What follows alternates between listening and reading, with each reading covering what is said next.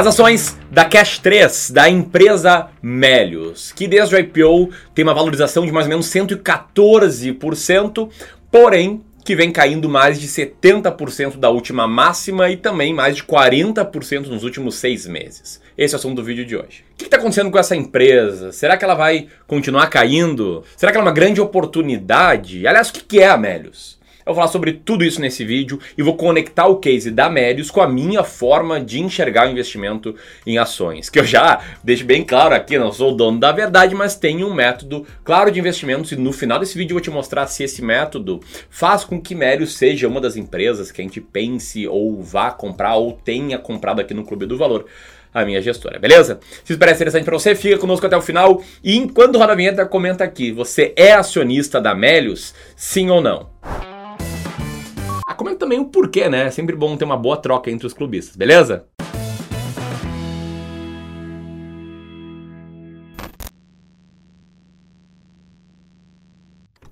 Bom, vamos lá, vamos falar sobre a Melius, tá? A Melius é um portal que disponibiliza cupons de desconto em lojas online do Brasil e também cashback, que é a devolução de parte do valor gasto em algumas determinadas lojas, em lojas de determinadas empresas, para a pessoa que gastou o dinheiro nelas. Ela é muito reconhecida por essa questão do cashback. Só que não é só isso e não são esses os planos, a visão de futuro para a Melius. Ela não está apenas nessa caixinha, ela quer ser muito mais do que isso. Ela quer ser uma grande rede de parceiros operando no modelo de marketplace, sendo aqueles super aplicativos em que tu consegue resolver vários problemas da tua vida simultaneamente. Bom, atualmente os parceiros pagam para anunciar no Melius e cada compra realizada por meio da plataforma ou por meio do cartão no Melius, o usuário recebe parte desse valor de volta. Então, do ponto de vista do usuário, ele recebe um amplo acesso a uma série de produtos produtos e serviços diversificados com cashback. Já do ponto de vista do parceiro, ele passa a ter um novo canal de distribuição, que é o canal do Melius.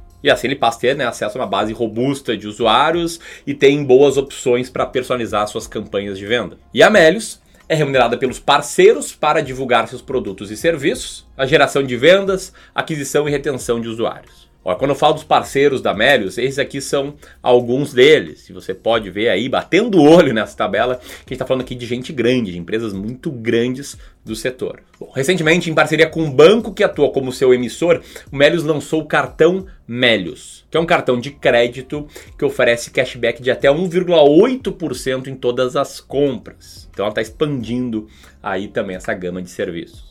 Então vamos lá, hoje o Melius tem mais de 800 parceiros, 20 milhões de usuários e esse business do cartão tinha 500 mil solicitações em 2020 e agora já tem mais de 6 milhões diferentes solicitações. Falando um pouco sobre as ações do Melius, elas têm em circulação as ações de código CASH3, C-A-S-H 3, apenas ações ordinárias, 32% das ações estão entre os sócios administradores e 67,65% em free float. As principais participações acionárias estão na tela agora. E o grosso disso aí está com o bloco de controle com os fundadores da empresa. E se até aqui você está gostando desse vídeo, eu conto com a tua participação dando um like aqui. O like é muito importante, nos faz com que os vídeos cheguem a mais e mais pessoas e que mais pessoas tenham acesso a conteúdo como esse, beleza? Agora sobre a queda recente das ações, tá? Aqui eu vou dar a partir daqui a minha opinião sobre o caso.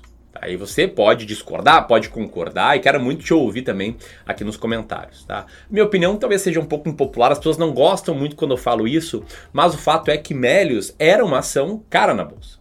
E não quero desmerecer de forma nenhuma, tá? O trabalho que eles fazem, não quero desmerecer de jeito nenhum, as pessoas estão lá trabalhando duro para fazer a empresa crescer, mas o fato é que pelo próprio setor, pelo fato de ser uma scale up, pelos planos ambiciosos de crescer e pelo forte crescimento, as pessoas acabam colocando muito do valor da empresa na geração de caixa futura que ela vai ter. E acabam pagando um preço muito caro por isso hoje, em relação aos resultados que a empresa já gera. E se a empresa vem de fato entregando crescimento de base, crescimento do número de cartões emitidos, aquisição de outras empresas, vem fazendo um trabalho legal, as pessoas tendem ainda mais a extrapolar esse resultado recente, esse crescimento recente para o futuro. Né? Lembra que por trás de todo decisor de investimentos tem uma pessoa. Né? Pode ser você tomando decisões com base na sua carteira, pode ser o gestor de um fundo tomando decisões com base na, na carteira do fundo dele, mas sempre por trás de uma decisão de investimentos tem ali um ser humano. Mesmo que seja um robô advisor tomando decisão, foi um ser humano que programou aquilo. E aí, seres humanos acabam muitas vezes sofrendo vieses cognitivos, acabam muitas vezes dando um peso muito grande para as informações facilmente disponíveis, né? esse, é esse é o viés da disponibilidade, e extrapolando elas para um futuro distante. Isso faz com que algumas empresas de fato fiquem mais caras. E aí, se as empresas mais caras continuam crescendo e crescem até mais do que o mercado esperava, nesse período vai estar tudo bem com as suas ações. Elas não vão ter um grande solavanco. Né? Se tem uma expectativa, a expectativa está nos preços e a empresa supera as expectativas, o que a gente vê é de fato crescimento nas ações. Porém, no revés, num solavanco, essa expectativa pode ser realinhada, realinhada para baixo, pode ser frustrada. E o mercado pode ter uma readequação dos múltiplos dessa empresa. O mercado pode olhar e pensar, bicho, essa empresa aí é massa, está crescendo legal, mas esses múltiplos, nesse cenário, está muito esticado. E aí, quando isso acontece com uma ação cara, o espaço para baixo acaba existindo e sendo grande. Né? Não à toa, assim como o Médio subiu mais do que o Bovespa desde o seu IPO, ela também caiu bem mais do que o Bovespa da máxima mínima. E aí, no caso da Melis, recentemente ela registrou prejuízo líquido de 2,95 milhões no terceiro trimestre de 2021, revertendo o lucro que ele tinha tido no mesmo período de 2020.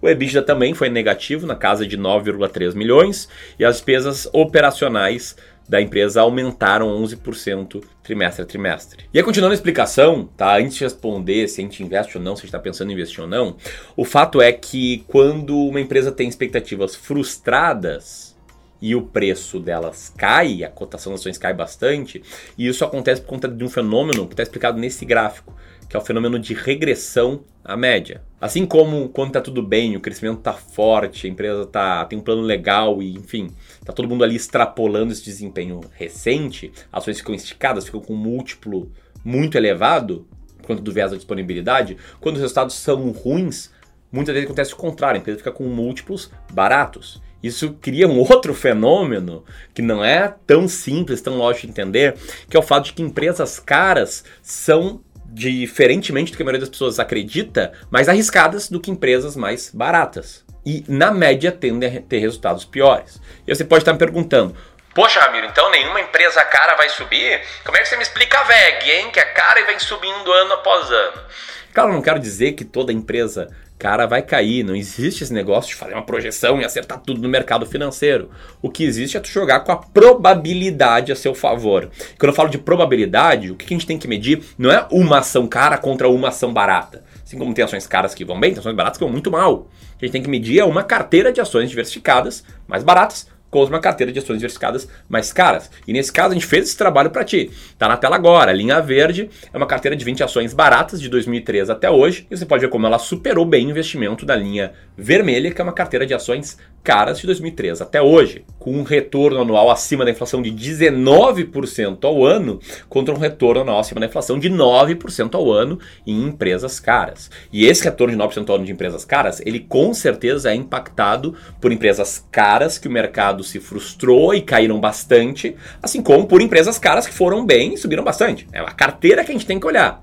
Que aí você entende que se na média você comprar muito mais empresas caras do que baratas, sua carteira vai tender, na média, ter resultados piores no longo prazo. E aqui, no serviço que a gente presta, no serviço de wealth management, no serviço de consultoria de investimentos, a parte investida em ações de empresas brasileiras, a gente preza por investir numa cesta de ações baratas, porque a gente entende que isso dá mais espaço para o investidor ter bons retornos no longo prazo. Se você quiser conhecer melhor esse serviço, vou deixar um link aqui tá? Para um rápido formulário, demora 3 minutos para preencher, que, que a gente conhece melhor e a gente pode até eventualmente entrar em contato contigo, te oferecer melhor nossos serviços e conversar melhor sobre, beleza? E aquela última pergunta que eu fiz no início, eu invisto em Melios ou não, pretendo investir? Atualmente, não, que a Melios, por ter toda a expectativa de crescimento futuro, mesmo com a correção recente, ela tá com um earning yield, que é a métrica que eu uso para entender se uma ação tá barata ou se ela tá cara, muito pequeno. Beleza? Então, se você gostou desse vídeo, compartilha com seus amigos e vamos que vamos. Inscreve aqui no canal, clica no sininho, aquelas coisas. Valeu, um abraço!